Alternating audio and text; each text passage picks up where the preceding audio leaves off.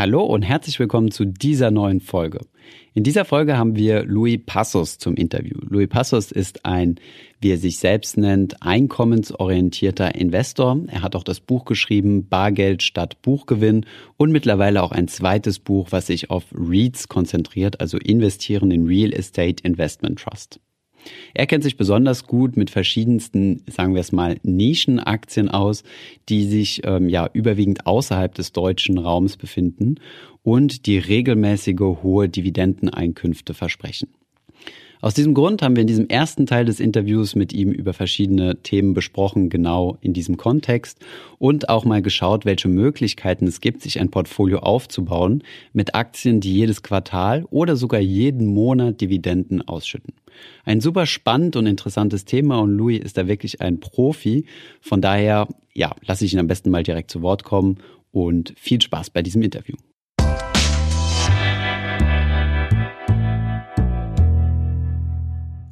Ja, wir haben es geschafft, ihn live ins Interview zu bekommen per Hangout und ähm, herzlich willkommen, Louis, zum Interview. Ja, schönen Tag, hallo nach Paris und äh, ja, vielen Dank für die Einladung. Ähm, freut mich sehr, dass wir das äh, Thema vertiefen dürfen. Ich bin ja durch Zufall auf die Videobesprechung von äh, von euch gestoßen und äh, wir haben uns ja danach erst kennengelernt und umso mehr freue ich mich, dass wir das genau. Thema heute nochmal aufnehmen können. Ja, ich hatte es eingangs schon mal erwähnt gehabt, dass ich eigentlich gar nicht dachte, dass dieses Buch tatsächlich erst von einem Deutschen geschrieben wurde. Ich dachte, das wäre erstmal, das wäre eine amerikanische Übersetzung gewesen. Aber genau, es geht um das Thema Hochdividendenwerte, beziehungsweise zunächst einmal Dividendenstrategie im Allgemeinen.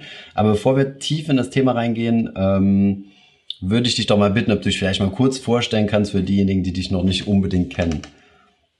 Ja, gerne. Ähm, ja, wie gesagt, mein Name ist Luis Pazos. Ähm, ich bin ja Beutegermane, das heißt äh, väterlicherseits, äh, wir hatten ja kurz drüber gesprochen, äh, spanischen Familienzweig und mütterlicherseits eben Deutsch-Französisch. Mhm. Geboren bin ich hier in Bonn und aufgewachsen und ja, bin verheiratet, habe zwei Kinder und seit 1994, eigentlich so seit ich das erste Geld verdient habe, an der Börse engagiert, ja. Okay. Und ähm, was hast du für Erfahrungen gesammelt, bevor du dich dann auf das Thema Dividenden fokussiert hast? Oder war das immer schon so ähm, das Zentrum von deinen Investitionserfahrungen gewesen? Nein, das war natürlich nicht immer so. Mhm. Ähm, diejenigen, die vielleicht die etwas älteren Zuschauer, die werden sich vielleicht noch erinnern an die Goldgräberzeit der 90er Jahre. Und im mhm. Endeffekt bin ich auch dankbar, dass ich in dem Alter meine ersten Erfahrungen machen durfte. Ja, weil das war ja kontinuierliches, kontinuierlicher Aufstieg. Klar, mit ein paar, paar Dellen drin, da können wir vielleicht auch nochmal drauf eingehen.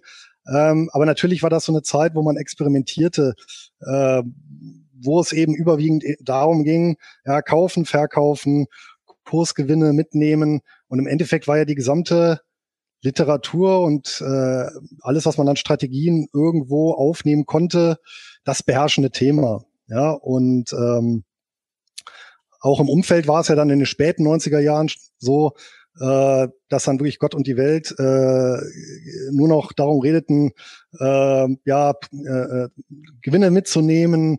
Ähm, der neue Markt äh, feierte einen Höchststand nach dem anderen, der DAX mhm. ebenfalls, bis dann eben der große Kater kam. Ne? Okay. Und da warst du auch voll mit dabei gewesen. Erst Kursgewinne gemacht und dann den Markt mit verloren, im neuen Markt. Nicht so viel, weil tatsächlich das erste Umdenken kam 19, im Herbst 99 und das, das weiß ich noch, da kann ich mich noch gut dran erinnern. Da habe ich, äh, da habe ich gerade studiert und äh, in unserer ja, in so einem gemeinsamen äh, äh, Wohnzimmer von unserer äh, von unserem Studentenwohnheim war dann schon eine fast gespenstische Szene. Das kann man sich heute, glaube ich, auch gar nicht mehr vorstellen, wo dann wirklich so das, die Börsengespräche den Alltag dominierten und dann tatsächlich irgendwann vormittags ähm, die versammelte Mannschaft vor NTV, ja, also vom Videotext mhm. saß und Kurse verfolgt hat. Ja, die wurden über den Videotext, okay. Ja, ja, ja, ja, da war Internet, Ticker, der war unten lang läuft. Also da war, da war Videotext schneller als Internet und genau, ah, ja. da liefen dann über den Ticker dann die Kurse und äh, Japan und USA parallel und und da ist mir tatsächlich aus einem Buch eine Szene in Erinnerung geblieben, wo ähm, wo ich glaube, der, der, der, der Vater oder Großvater was von Kennedy, der gesagt hat, äh, naja, ähm, er ist vom großen Crash bewahrt worden, weil als er sein Schuhputzer ihm angefangen hat, Tipps zu geben, Aktientipps, dann äh, hat er sich aus dem Markt ausgeklingt und so ein bisschen war das da auch. Also wo dann wirklich Leute, weil, weil da wirklich in dieser Runde saßen Leute, die nicht mehr ansprechbar waren vernünftig, die vorher mit Börsen noch nie was zu tun hatten. Und das war für mich wo der, so der Punkt, dass ich viel verkauft habe und somit nicht mhm. den Crash voll mitgenommen habe. Ja, echt. So wie bei Bitcoin quasi in den letzten Monaten. Ja, so ein bisschen. Also ich hatte wirklich die, also die ganzen Risikopositionen, alle neue Marktpositionen hatte ich liquidiert. Ich hatte noch ein paar DAX-Werte, aber gut, die sind auch runtergegangen, aber das war dann nicht alles nicht so tragisch. Also es, die Vermögensverluste hielten sich da wirklich in Grenzen. Allerdings war es dann schon so, dass mir das so ein bisschen zu denken gegeben hat und ich dann so ein bisschen auf der Suche war nach nach dem Thema für mich, mit dem ich mhm. mich wirklich arrangieren konnte, wo ich sagen konnte, okay, das ist wirklich was für langfristig und ich habe eigentlich gar keine Lust mehr äh, ich hatte bis dahin viel gelesen und und und, und ähm, ja, jeder erzählt ja was anderes, jeder gibt gibt andere Kursgewinnstrategien raus äh, und das war dann irgendwann war der Punkt erreicht, wo ich sagte, nee, da habe ich eben einfach keine Lust mehr. Ja, ich, ich, ja. ich möchte ich möchte ich möchte noch was mal gucken, gibt es nicht irgendwas anderes? Ne? Und dann bist du auf eine Dividendenstrategie umgesattelt oder zunächst einmal klassisch Buy and Hold? Ja, genau. Also das war ja so ein bisschen der Blick über den Tellerrand und mhm. äh, da bin ich tatsächlich auf den kanadischen Aktienmarkt im Jahr 2001, 2002 gestoßen. Okay. Und dabei habe ich dann bemerkt, Mensch, es gibt tatsächlich Wertpapiere, die äh, schütten regelmäßig aus und zwar eben nicht jährlich regelmäßig, sondern monatlich, also so Monatszahlen. Die kanadischen Income Trusts, die du in deinem Buch Genau die, richtig, okay. die erwähne ich ja dann auch und das war ja wirklich völliges Neuland, weil das, das ist das kannte ich ja gar nicht. Ne? Klar, man kann wie, wie bist du darauf gestoßen? Also das ist, da, darüber stolpert man jetzt auch nicht jeden Tag. Über kanadische Income Trusts. ich kann es dir ehrlich gesagt nicht mehr sagen. Ich habe es versucht, irgendwann mal zu rekonstruieren, ich weiß es aber nicht. Ich, okay. ich meine mich zu erinnern, es gab mal im Zertifikatemarkt, gab es mal ein UBS-Zertifikat äh, Ende der 90er, Anfang der 2000er auf den Income Trust Sektor ja. Und weil das eben so ungewöhnlich war und ich irgendwas bei der UBS gesucht hatte und darauf gestoßen bin, also ich glaube, so, so war das, ähm, bin ich dann äh, eben über diesen Umweg auf den kanadischen Markt gestoßen und okay. da ich dann gerne direkt nachgeforscht habe, bin ich dann eben auf diese Wertpapiergattung gestoßen. Und das fand ich halt okay. halt eben faszinierend weil das ist ja tatsächlich wie, wie soll man sagen, ja, wie, wie, wie, wie, wie, ein, wie ein Arbeitgeber, ja, der, der einem eben monatlich ein Gehalt überweist, so eben ein, ein, ein Wertpapier, was eben einem monatlich eine ja, Kapitalrente letztendlich überweist. Ja. Und wenn man eben mal guckt, ähm, diese, diese Income Trusts, die waren eben oder sind nach wie vor sehr beliebt bei, bei tatsächlich bei kanadischen Rentnern und eben bei Pensionsfonds, ja okay. genau, mhm. die die eben erwerben, weil die eben äh, regelmäßige Einkünfte haben wollen, beziehungsweise bei den Pensionsfonds, die müssen ja auch regelmäßig Ausschüttungen tätigen, monatlich an äh, an äh, die ähm, an, an Versorgungsleistungen, die sie ausschütten müssen. Genau. Ja. Und äh, ja, dafür eignen sich diese Vehikel dann natürlich relativ gut. Und das fand ich dann wieder faszinierend, äh, ja, dass eben so möglich ist, tatsächlich monatlich eine, eine Kapitalrente aufzubauen. Das war eben so der Moment, wo es Klick gemacht hat und wo ich gesagt habe, ich glaube, jetzt habe ich so mein Ding gefunden. Hast du, hast du dich dann darüber hinaus noch mit dem Thema Dividendenstrategie beschäftigt und dich mal ernsthaft in, also dich in das Thema reingelesen und gesagt, das ist jetzt meine Strategie? Oder ist es tatsächlich so entstanden, dass du ein Anlagevehikel kennengelernt hast und gesagt hast, oh, das ist so geil, da werde ich mich, äh, da werde ich mal ein bisschen drumherum recherchieren, was es da noch für andere Möglichkeiten gibt? Ja, das war eher der zweite Weg. Also okay. es gab, man muss aber auch sagen, zu der Zeit gab es recht wenig Literatur äh, zum Thema speziell Dividendenstrategien. Es gab okay. natürlich so Ansätze wie ähm, wie Dow of the Dogs, ne? also diese mhm. Strategie, man kauft eben die äh, aus dem Dow Jones Index die die, die am stärksten den, ausschütten.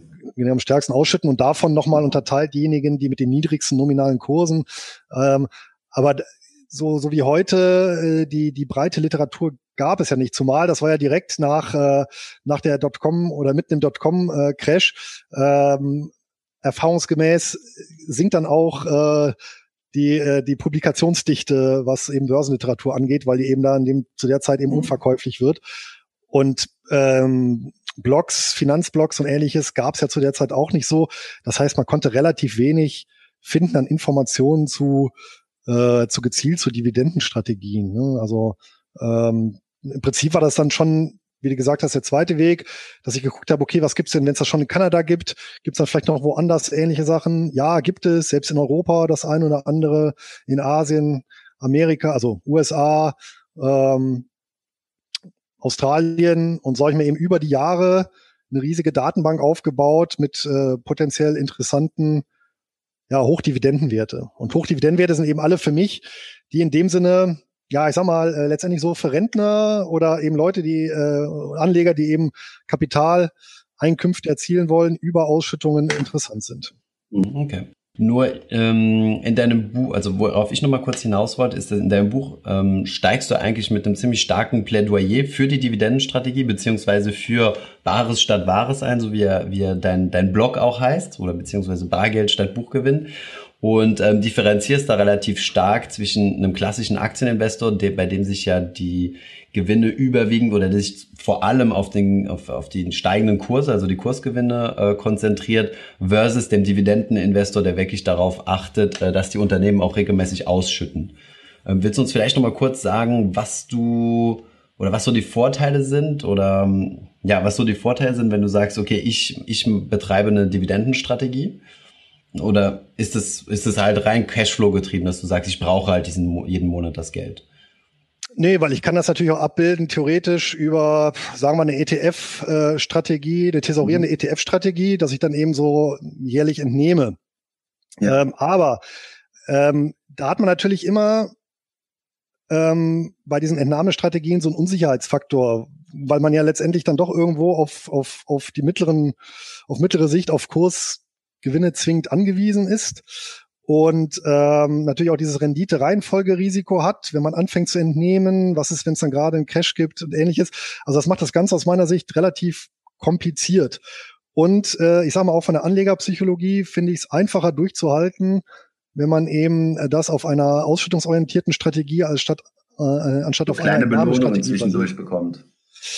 Genau, weil äh, letztendlich kann ich ja sagen, äh, der Kurs ist mir ja relativ egal, solange eben die Ausschüttungen passen. Und es gibt ja beispielsweise, äh, ich habe äh, auch den einen oder anderen Hochdividendenwert, der selbst auf dem Höhepunkt der Finanzkrise die Ausschüttung nicht gekürzt hat, also seit mhm. vielen, vielen Jahren kontinuierlich ausschüttet. Klar, im Kurs zwischenzeitlich mal verloren hat, dann auch wieder mal zugelegt hat, äh, aber eben wirklich aufgrund, weil das, weil, weil das Geschäftsmodell äh, so ja, ähm, Geldfluss stark war, äh, dass dort eben keine Kürzungen erforderlich waren. Ja, und äh, das gibt natürlich einem eine als Anleger eine, eine, eine gewisse Sicherheit, die finde ich, die man so nicht hat, wenn man eine ähm, ja eine Entnahmestrategie verfolgt. Also das ist natürlich so ein bisschen die Anlegersicht. Die andere Sicht ist natürlich auf Unternehmenssicht, weil es wird ja immer so ein bisschen getan, naja, ähm, Dividende ist ja immer so linke Tasche, rechte Tasche. Also letztendlich, äh, ob die, die, ob, die, ob das, ob das Geld beim Unternehmen verbleibt und das weiter damit arbeitet, das ist ja eigentlich sogar vorteilhafter, als wenn die Dividende ausgeschüttet wird und beim Anleger ankommt, der es dann äh, ja für Netflix-Abos äh, oder genau. Autos genau. oder oder Kühlschränke verballert. Ja, ähm, ich finde persönlich diese Sicht, die greift äh, viel zu kurz, weil wir dürfen nicht außer Acht lassen, dass ich dann auch eine gewisse Anreizstrategie habe auf das Management. Und ich kann eben über eine, über gewisse Vorgaben oder Erwartungshaltung, äh, die eben zum Beispiel auch ein Pensionsfonds ganz klar kommunizieren kann, weil die eben auch die Masse dann äh, haben, die sie mit einbringen können auf der, auf der Hauptversammlung, ähm, natürlich schon eine gewisse Anreizwirkung setzen. Und äh, wir haben es gerade in den 90ern und 2000ern gesehen, was eben passiert, wenn ich ja, ein Management habe, dem eben der Anleger total egal ist äh, äh, und den eben mit Brotkrumen abfrühstückt äh, äh, und dann eben größenwahnsinnig wird und äh, erst eine, wie, wie Daimler eben eine milliardenschwere Hochzeit und dann eine nochmal genauso teure Scheidung hinlegt äh, da kann man natürlich ähm, darüber philosophieren, ob das Geld in dem Fall nicht tatsächlich dann besser beim Anleger geblieben wäre. Es bleibt ja nicht nur Philosophie, sondern es gibt ja auch ganz klare Forschung, die nachweist, dass dein Management deutlich disziplinierter ist, wenn du entweder stark verschuldet bist und deine, dein gesamter Cashflow in Rückzahlungen und, äh, und Zinsen geht, oder du halt hohe Dividendenausschüttungsauflagen hast oder nicht. Also das ist auf jeden Fall nachgewiesen. Jetzt hast du aber bei der Dividendenstrategie, sorry, nur ein, ein, ein Nachteil, wo ich einfach gerne mal sehen würde, wie du dazu stehst, ist ja das ähm, Reinvestitionsrisiko. Das heißt, wenn du regelmäßig ja Geld bekommst von deinen Anlagen, musst du das ja, wenn du den Zinseszinseffekt ähm, nutzen möchtest, ja wieder anlegen. Außer du lebst halt davon und verkonsumierst das. Wie stehst du zu diesem Thema?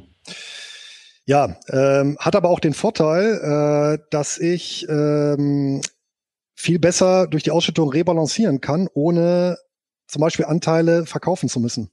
nehmen wir mal an, ich habe ein ETF-Depot, was ausschließlich thesauriert. Also meinetwegen, ich habe ein MSCI World und MSCI Emerging Markets, einfach nur, damit ich zwei habe. Ja. So, und jetzt möchte ich nach einem Jahr rebalancieren. Äh, dann muss ich jetzt zum Beispiel, wenn der Emerging Markets besonders gut gelaufen ist, ja, verkaufe ich davon Anteile und äh, die äh, reinvestiere ich dann meinetwegen in den MSCI World.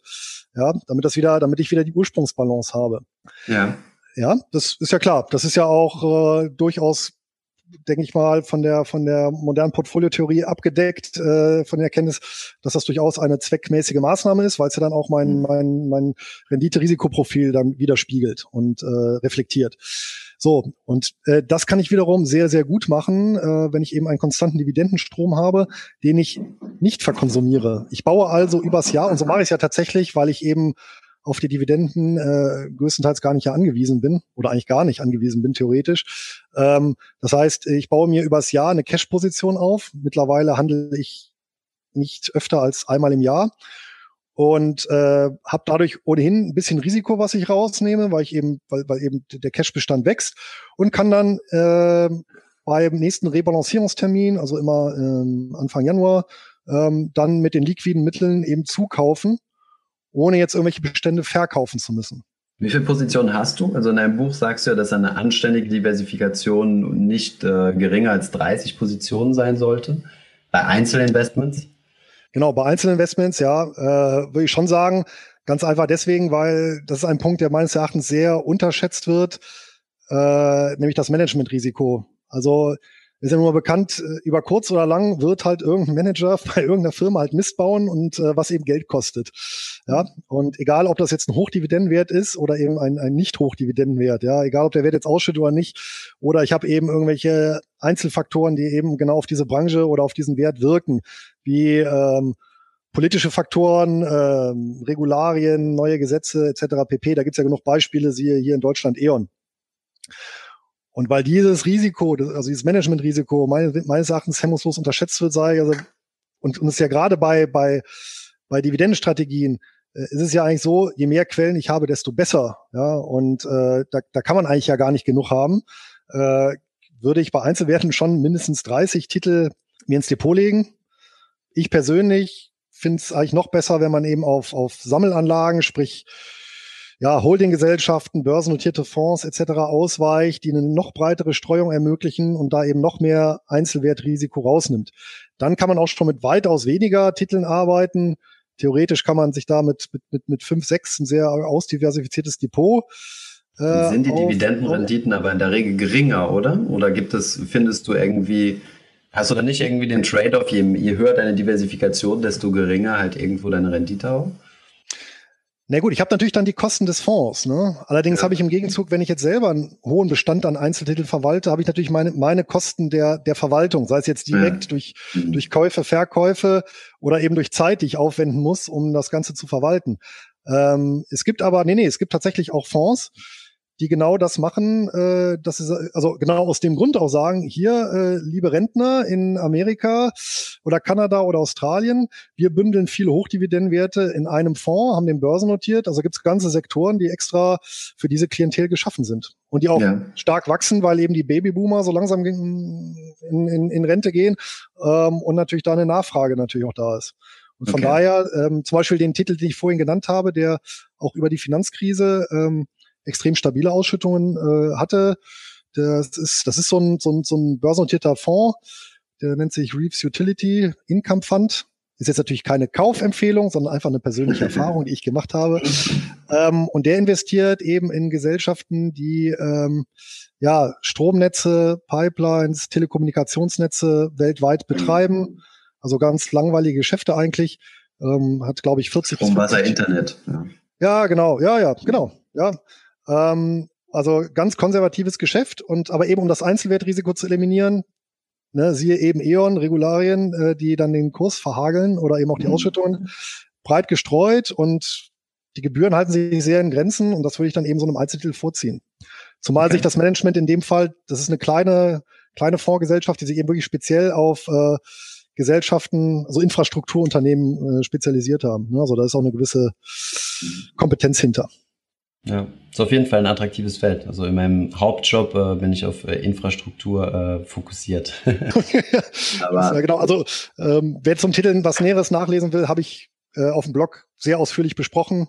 Okay, wie heißt das Buch? Ach, ein, ein, ein Artikel auf deinem Blog? Auf dem Blog, ne? Also okay. ähm, der verlinken wir natürlich gerne unten. Genau, nennt sich genauso wie der wie der Fonds, also Reeves äh, Utility Income und unter dem Stichwort findet man das. Ist eine ausführliche Besprechung und wenn ich lesen möchte, kann das auch hören, habe ich auch als Audiodatei. Okay. Da ist dann alles inklusive Inhalte, Gebühren, äh, Struktur, Kennzahlen, alles mit dabei. Okay, perfekt. Ähm, dann schauen wir uns doch jetzt einfach mal an, was oder was würdest du denn? Ich meine, dein Buch ist ja schon aus einer relativ ähm, erfahrenen Perspektive geschrieben. Das merkt man halt schon, dass du halt schon einige Jahre Erfahrung in diesem Sektor hast, mit ähm, mit und dich auch vertiefst mit der mit der Thematik beschäftigt hast, auch mit den ganzen rechtlichen und steuerlichen Rahmenbedingungen ähm, von den einzelnen Titeln, die du im die du im äh, im Buch ansprichst. Ich meine, da hast du ja so eine so ein, ich glaube, das ist so eine Leidenschaft von dir, oder das juristische. Ich erinnere mich an deinen Vortrag zur DSGVO. Äh, das, äh, das scheint dir wohl irgendwo zu liegen. Von daher denke ich mir also, wenn ich jetzt Anfänger bin und anfangen möchte mit einer Dividendenstrategie und es das heißt, jawohl, monatliche Cashflows, das interessiert mich oder meiner, Meinung nach auch quartalsweise oder jährliche Cashflows, ähm, dann ist es jetzt nicht so einfach wie beim passiven Investieren, wo ich sage, ich suche mein MSCI World ETF, ich suche mein MSCI Emerging Markets ETF, mixe das mit meinem risikofreien Teil und fertig ist der Kuchen. Ähm, wie würdest du, was würdest du einem einem neuen Investor in diesem Feld ähm, ja, für Ratschläge geben, da jetzt mal einzutauchen in diese Strategie? Ja, okay. Also äh, grundsätzlich, erstmal ist das ja auch nicht anders als bei einer, ich sag mal, wie du es beschrieben hast, Standard-ETF-Strategie. Auch hier muss ich ja. erstmal für mich definieren. Ja, was ist mein, mein, mein absoluter sicherheitsorientierter Anteil, also den ich dann eben in Cash oder kurzlaufenden äh, äh, Staatsanleihen äh, höchster Bonität halte.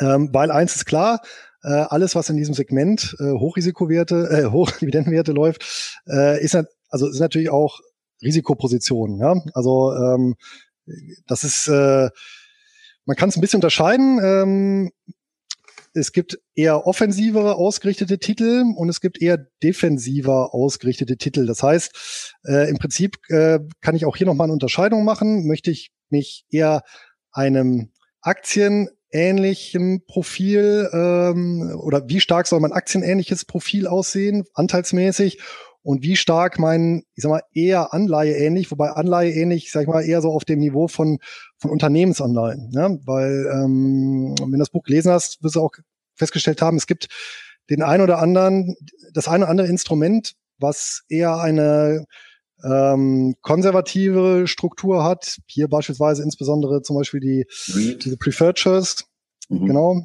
Ähm, die äh, werden mit zum Beispiel, also die werden mit Vorzugsaktie übersetzt, sind aber in Wahrheit rechtlich vom Konstrukt her Genussscheine und die haben eher ein konservatives Profil. Das heißt, auch hier kann man so ein bisschen streuen und sagen, okay, ich gehe eher in, in, in ähm, riskantere Titel, ja, in, in, in, mit einem aktienähnlichen Profil oder eben in, ich sag mal, mittelriskant, ja, also nicht risikolos, also mittelriskant mit einem eher anleiheähnlichen Profil. Ja, also diese drei Teilungen kann ich erstmal machen, ja, also riskant, mittelmäßig und eben Cash oder ähm, Sicherheitsanteil. Ja, und was ich mir dann, ja. So, nur, ähm, wenn du jetzt diese drei Kategorien hast, wie sieht das renditemäßig aus? Ja, ich kann es ja für meinen eigenen äh, Bereich einfach mal äh, äh, aufdröseln. Ich selber habe meinen, ähm, also jenseits des sicherheitsorientierten Anteils, also was nicht Cash ist, habe ich genau hälftig geteilt. Ich habe äh, die, okay. die eher äh, aktienlastigen äh, oder mit dem aktienähnlichen Profil, die Wertpapiere machen 50 Prozent aus bei mir und die Dividendenrendite beträgt Pi mal Daumen neun Prozent aufs Jahr hochgerechnet und die anderen 50 Prozent sind in eher dem, mit dem konservativen, eher anleiheähnlichen Profil, das sind so fünf bis sechs Prozent, also 5,5. Okay. okay. Genau. Äh, liegt natürlich aber auch daran, ähm, ich bin jenseits der 40 und dann ist natürlich so, ein, mh, so eine Aufteilung ähm, ja durchaus zweckmäßig, äh, dass man eben die Risikoposition nicht ganz so hoch hat, sondern eben einen Teil schon umgeschichtet hat in den eher konservativeren Investments. Ja. Okay. Kannst du nur vielleicht mal ganz, ganz grob anreißen, was sind für dich jetzt diese eher konservativen, was sind die eher von, von einfach von deiner Liste, die du von, von Investmentwegen, die du, die du in deinem Buch erklärt hast? Ja, so also ähm, natürlich so die äh, eher risikobehafteten oder mit aktienähnlichem äh, Profil, mhm. das sind natürlich so die Business Development Companies, ja. das sind die Master Limited Partnerships. Darunter würde ich auch die Reiz zählen, das ist so ein Twitter okay. aus Immobilie und und Aktie, aber die, die Standardreiz würde ich darunter auch zählen, weil die eben schon ein eher aktienähnliches Profil haben. Das heißt eher ja. risikoreich, würdest du äh, Ja, also wie eine, wie eine normale Aktie. Also wer, wer okay. eben so eine Position kauft, muss sich eben oder muss ich eben vor Augen führen, er kauft damit äh, letztendlich eine unternehmerische Beteiligung, wo er eben, äh, die eben schwankt. Ne? Okay. Wenn wir auf der anderen Seite eher die konservativeren äh, ähm, ähm, Papiere äh, uns anschauen, dazu gehören eben Preferred Shares oder Preferred Stocks, also diese mhm. Vorzugsaktien. Genussscheinähnlichen. Genussscheinähnliche Wertpapiere, mhm. die werden äh, gerade in Kanada und in den USA sehr viel emittiert, weil es eben rechtlich Eigenkapital ist. Ähm, aber eben extrem kursstabil sind, weil die eingebaute äh, eingebaut haben ein, ein, eine, eine Rückkaufsoption. Die hält natürlich den Kurs stabil, solange das Unternehmen nicht in finanzielle Schwierigkeiten kommt. Dazu gehören auch die kanadischen Split Trusts. Das ist eben auch so eine ja, sehr spezielle Konstruktion, mhm. die es eben so auch nur in Kanada gibt. Ähm, da habe ich eben im Prinzip so einen eingebauten Kurspuffer mit, weil das eben so ein gesplittetes Wertpapier ist. Also das ist jetzt ein bisschen schwierig. Äh, äh, in der Kürze der Zeit zu erläutern. Da verweise ich auf das entsprechende Kapitel im Buch. Ja, ist klar. ist das ganz gut, äh, ganz gut erklärt, hoffe ich, auch anhand eines konkreten Beispiels. Äh, aber die sind auch äh, relativ konservativ.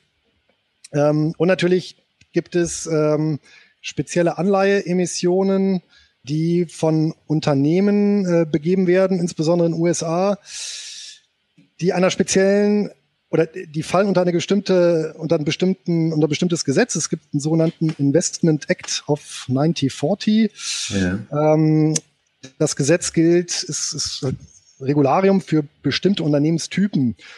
Und wer da drunter fällt, der muss, wenn er eine Anleihe emittiert, für jeden Dollar Fremdkapital, was er, was er eben rausgibt, drei Dollar Vermögenswerte ähm, bereithalten oder äh, als Reserve halten, um eben die Liquidität äh, und, und die Auszahlungssicherheit zu gewährleisten. Mhm. Und das natürlich ganz, und die haben natürlich ein ganz interessantes äh, Rendite-Risikoprofil, weil da natürlich ich eine gewisse Sicherheit habe, ähm, dass auch Zins und Tilgung äh, pünktlich geleistet werden. Und davon okay. habe ich auch eben ein paar in meinem konservativen äh, Depot. Ja, das sind insbesondere solche Investmentgesellschaften, Holdinggesellschaften, die fallen unter diesen, unter dieses Gesetz.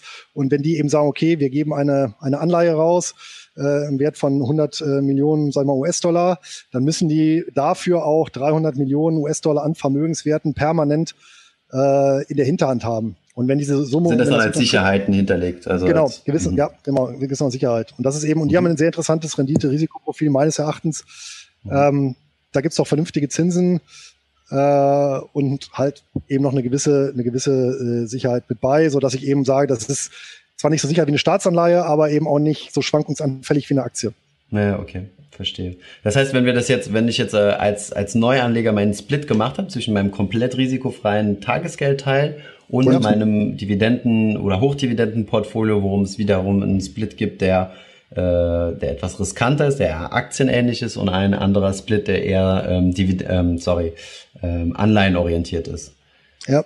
Richtig? Wie, wie gehe ich dann weiter vor? Also ich, ich kann mir vorstellen, dass diese, ähm, ich meine, dass man, das ist sicherlich vielleicht etwas kompliziert ist, diese, diese Wertpapiere zu kaufen, wenn man jetzt in Deutschland Investor ist, oder wie gehst du dann genau vor? Ja, das ist in der Tat, äh, ja, das liegt zum einen an, an, an den Börsen, wo diese Papiere gehandelt werden, weil ja. nicht äh, jeder Broker in Deutschland ähm, hat oder bietet den Handel zum Beispiel in Australien. Ja? ja. Oder Kanada, die hat, die hat halt nicht jeder im, äh, nicht jeder im Bestand, die Börsen.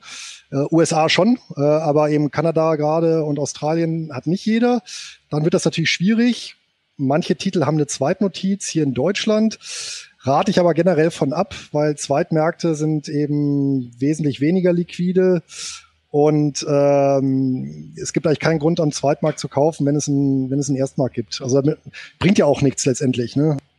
In der Regel zahlst du auch ein Premium, also zahlst du ein bisschen genau, drauf. Ja, hm. richtig. Man zahlt drauf, man hat, man hat ja auch keinen Wechselkursschutz dadurch, dass die Aktien hier eben in äh, beispielsweise eben in Euro notiert ist, weil äh, das ist ja eine Umrechnung einfach dann, wenn es ein Dollarwert ist oder ein, ja, oder ein Kanad von Kanada ein kanadischer Wert, dann ist das ja einfach nur eine Umrechnung, ne? aber man hat ja nicht die Sicherheit, nur dass, dass es dann Euro notiert ist.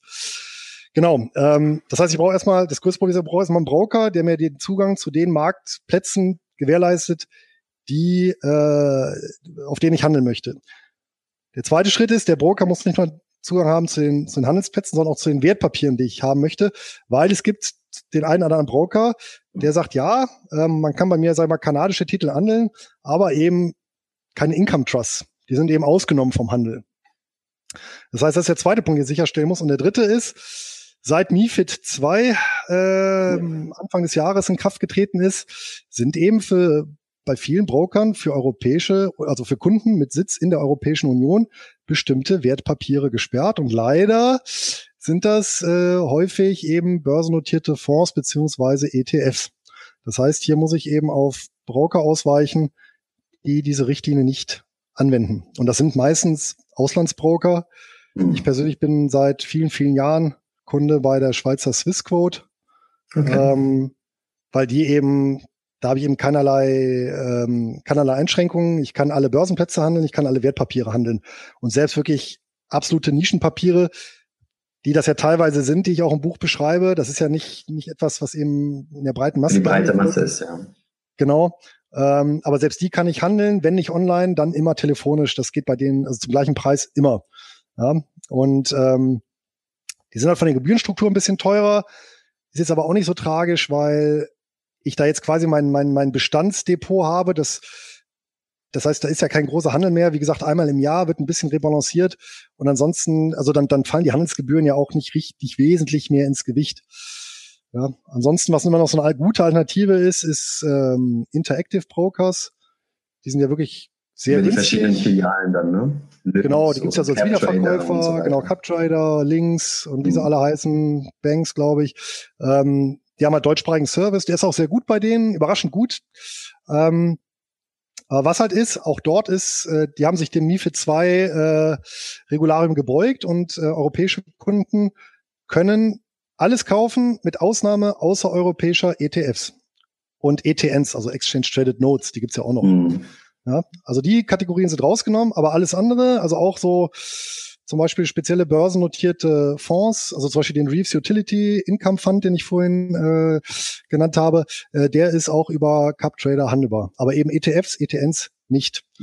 Ist ein bisschen schade, finde ich, weil ähm, da hat der Gesetzgeber dann doch das Kind mit dem Bade ausgeschüttet, ja. weil er dann gegebenenfalls äh, die Leute ja in höheres Risiko zwingt, weil sie eben nicht mehr über einen günstigen ETF zum Beispiel ein Marktsegment abbilden können. Oder ins Tagesgeld. ja, oder ins Tagesgeld. Oder am besten natürlich in Versicherungslösungen. in Riester. Äh, ja, in Riester, wo mit, mit einem hohen Anteil an äh, europäischen äh, Anleihen mit äh, wo, wohin bewertet. Du, du, du sagtest ja schon zu Recht, dass es sich hier äh, überwiegend um Nischen äh, Finanzwege handelt. Wo informiere ich mich denn jetzt darüber? Jetzt, wenn ich, wo ich meinen Broker habe, wo ich das kaufen kann, ich habe meine Aufteilung, wo finde ich denn jetzt die Informationen, welcher Fond denn genau das Richtige ist? Ähm, ja. Wo, ja, wo kann ich mich zuerst mal mit dem Thema auseinandersetzen, um überhaupt mal genug dazu lernen in den einzelnen Kategorien und dann, wie mache ich meine Selektion? Ja, ist natürlich schon so, dass es nicht wie beim Extra-Magazin äh, irgendwie eine deutschsprachige Plattform gibt, sei es jetzt Print oder, ähm, oder online, die das Thema ähm, bearbeitet. Das war ja auch einer der Gründe, warum ich den Blog überhaupt gestartet habe, weil das hatte ich eigentlich auch nicht für möglich gehalten, äh, Anfang 2017, dass es tatsächlich noch Themen gibt, die eben im deutschsprachigen Raum überhaupt nicht besetzt sind. Ne? Also es ja. gibt ja dazu gar nichts. Ne? Also sowohl das Buch äh, äh, gibt es in dem Sinne nichts Vergleichbares. Also von da kann ich mal sagen, das ist das beste Buch, äh, was man zu dem Thema auf Deutsch bekommen kann. Was halt eben das Einzige ist auch. Deswegen habe ich dort Interview. genau, und beim Film, Film Blog gilt eben dasselbe. Ähm, man wird natürlich also in Übersee, äh, sprich gerade im englischsprachigen äh, Raum, sieht es natürlich wieder anders aus, weil da ist das Thema natürlich viel, viel präsenter. Da gibt's natürlich auch den ein oder anderen Blog dazu. Ähm, auch den einen oder anderen Autor und äh, zum Beispiel Brian Perry ist so in, in den USA so ein ganz bekannter äh, Autor und Blogger, der zu dem Thema äh, viel publiziert. Ähm, und es bleibt letztendlich nichts anderes übrig, äh, sofern man ähm, äh, sich äh, möglichst nah an der Quelle informieren möchte, auf äh, englischsprachige Portale auszuweichen. Aber ich sag mal, das ist mit, mit relativ geringen Sprachkenntnissen schon handelbar. Äh, dasselbe gilt natürlich auch für zum Beispiel eben irgendwelche Factsheets von, von, von ETFs oder Fonds oder irgendwelchen Jahresfinanzberichten von irgendwelchen Unternehmen. Äh, da muss man sagen, da sind die Angelsachsen ja auch relativ vorbildlich, weil das eben stark standardisiert ist und wirklich alles einfach und verständlich geschrieben. Das, äh, ähm, das ist schon ganz gut. Und äh, wer sich da zum Thema äh, und natürlich ein guter Start ist, ist, äh, ist einfach mein Blog. Ähm, wer sich dort äh, ja, wer sich dort anmeldet, äh, der bekommt, äh, also für, für, äh, für Newsletter, äh, bekommt mal ein ähm, schon, ich glaube, 30 oder 40 Seiten starkes PDF. Da ist schon mal eine Einführung ja. zum Thema. Da, ist, da sind zwölf, zwölf Kategorien sind da schon mal vorgestellt von knapp 20, auch mit Beispielen. Ähm, und dann gibt's auch eine Seite, eine Infoseite, wo finde ich mehr Informationen. Äh, da sind verschiedene englischsprachige Plattformen vorgestellt. Ähm, die einzelnen Börsen unterhalten teilweise auch Subseiten speziell zu diesem Thema. Aber es ist halt äh, relativ wenig, was jetzt so zusammengetragen ist. Also man muss sich schon selber ein bisschen. Also nichts vorgekautes, wenn du so willst. Ja? Du musst dich selbst auf die Suche mm, begeben. Ja, genau. Ja. Das ist ja auch der Reiz. Ich meine, wer solche Dividenden äh, auszahlen will und solche Renditen, muss natürlich dafür was tun, ist klar. Ja, genau. Also es ist ja auch ein Thema, was eben in, in Deutschland speziell und eben Europa sehr stiefmütterlich ist und, und deswegen ja äh, gibt da eben auch nichts dazu. Ne? Ich habe natürlich auch so ein kleines Start-Musterdepot, ähm, habe ich natürlich auch auf, äh, auf meinem Blog. Das heißt, wer, da, wer sich da angemeldet hat, äh, der ähm, bekommt nicht nur diesen Report, Einführungsreport, sondern im Laufe der Zeit weitere Informationen und dann auch noch einen Anlegerreport, wo eben dann diese ganzen Plattformen genannt sind und auch Möglichkeiten, wie ich ja mit wenigen Positionen möglichst breit, weltweit abgedeckt in den Bereich einsteigen kann. Also auch mit Wertpapierkennnummer und so weiter und wie ich das handle. Broker-Test ist auch nochmal dabei und ähm, ja, also man findet schon auf dem Blog von mir findet man relativ relativ viel. Unabhängig davon, ähm, was ich ganz wichtig finde beim Thema ist, schon ein Stück weit auch die, die sagen wir moderne Portfoliotheorie äh, insoweit zu beachten, als dass ich natürlich, ähm, egal ähm, welchen Depotteil das jetzt betrifft, natürlich möglichst weit auch was die Instrumente angeht, streue. Ja, also wenn ich jetzt zum Beispiel sage, oh, diese Business Development Companies, die hören sich richtig interessant an und die haben auch sehr hohe Ausstellungsrenditen. Die betreiben natürlich auch ein sehr riskantes Geschäft. Ja. Also es ist natürlich sehr nachteilig, wenn ich sage, oh, das ist genau mein Ding, das ist super. Äh, und die laufen ja seit vielen Jahren toll und ich pack da jetzt mein gesamtes Geld rein, was ich eben für mein Aktienportfolio äh, vorgesehen oder für meinen Aktienanteil vorgesehen habe, sondern da äh, gilt natürlich auch eben äh, der Grundsatz der, der Streuung ja, als, als einziges Free Lunch. Das heißt, äh, dass ich hier wirklich dann noch sage, okay, einen Teil packe ich meinetwegen in diese Business Development Companies, aber ich muss auch meinetwegen ergänzen durch Infrastrukturunternehmen, äh, durch, ähm, ja, keine Ahnung, äh, äh, Master Limited Partnerships, auch durch, durch äh, Willst du, willst du uns vielleicht kurz mal nur sagen, was diese Business Development Companies sind? Oder wir haben es jetzt schon ein paar Mal erwähnt, nur mal kurz angerissen, wie das Businessmodell läuft von denen. Genau. Also das sind ähm, Investment oder ja, Investment Holdings, die äh, investieren in den US-amerikanischen Mittelstand letztendlich, also vor allem nicht börsennotierte Unternehmen und sind eben Finanzierung und Sanierungsgesellschaften. Ja, und die beteiligen sich in der Regel an, also das Portfolio von denen ist in der Regel meistens relativ breit aufgestellt, umfasst mehrere Dutzend ähm, Unternehmen. Und ja, entweder weil die die größer, besser machen wollen oder eben äh, ja, die begleiten die im, im, im Rahmen einer, einer Finanzierung, machen sowohl Eigenkapital als auch Fremdkapitalfinanzierungen. Ähm, ja, und das ist natürlich ein sehr, ja, letztendlich ist natürlich so ein bisschen so, so, so, ähm, ja, so eine Art Venture-Kapital-Unternehmen. Und das ist natürlich ein riskantes Geschäftsmodell. Das hat man hat eben in der Weltfinanzkrise gesehen zwischen 2007 und 2009. Ähm, eine, also es gibt etwa 40 Business Development Companies, wenn ich mich recht entsinne, 40 bis 50 sind es, meine ich ähm, die das Geschäftsmodell so betreiben. Von denen ist in der Weltfinanzkrise eine faktisch pleite gegangen. Also die ist nicht insolvent, also die ist nicht pleite gegangen, die wurde dann aufgekauft, weil, weil sie de facto pleite war von, vom Wettbewerber. Das weiß ich so genau, weil ich in die investiert war. Und äh, gezielt. ja, ja. Und, ähm, und insgesamt ist der Sektor eben im Schnitt um ja 80 Prozent eben in die Knie gegangen seiner Zeit. Ne? Also deutlich mehr als eben der Marktdurchschnitt bei, ich glaube bei 53 Prozent war ja so äh, der Dow Jones oder ja. der S&P 500, ne? also das, das durchschnittliche, also das, das große Aktienbarometer. Und die sind eben aufgrund der, des zyklischen Geschäftsmodells und des riskanten Geschäftsmodells deutlich mehr in die Knie gegangen. War natürlich aber auch eine super Einstiegsmöglichkeit. Wer dann eben die Nerven hatte, der konnte dann zusätzlich zu den dann extrem fetten Renditen, Ausschüttungen, äh, die teilweise weiterhin getätigt wurden, ähm, weil die Ertragslage sich bei den guten Unternehmen jetzt gar nicht so verschlechtert hat, äh, konnte dazu noch zusätzlich eben äh, ja, starke Kursgewinne mitnehmen. Ne? Also das war natürlich Risiko und Chance zugleich.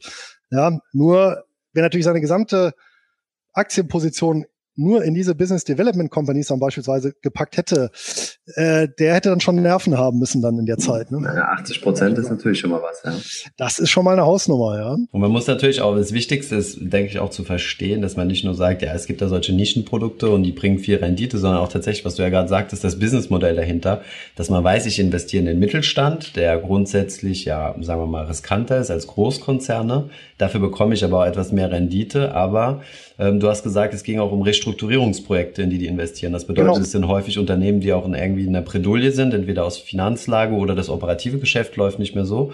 Und ja. dann holen die sich dann halt die Hilfe von diesen ähm, Business Management, nee, Business Development Companies an genau. Bord. Und ja, das ist ja relativ ähnlich einem Private Equity Ansatz, oder?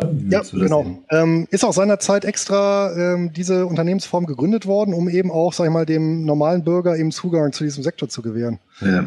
Weil man wollte, der Gesetzgeber wollte seinerzeit in den USA, ich glaube in den 80er Jahren ist die entsprechende Gesetzgebung erlassen worden, äh, dass eben auch der normale Bürger eben in einem regulierten Umfeld ähm, da investieren kann. Und zum Beispiel diese Business Development Companies, um hier den Kreis jetzt zu schließen, die fallen unter diesen Investment Act of 1940 und haben auch eine strenge Verschuldungsgrenze, die sie nicht überschreiten dürfen. Das heißt, die können sich nicht vollsaugen mit Krediten bis zum geht nicht mehr, sondern eben dadurch, dass die ein äh, Euro, äh, ein US-Dollar Schulden mit drei äh, US-Dollar Vermögenswerten decken müssen, haben die halt quasi eine natürliche Verschuldungsgrenze von 33 Prozent. Ja, was schon mal eine gewisse Stabilität. Wahrscheinlich sind auch deswegen tatsächlich so wenig dann tatsächlich pleite gegangen während der Finanzkrise.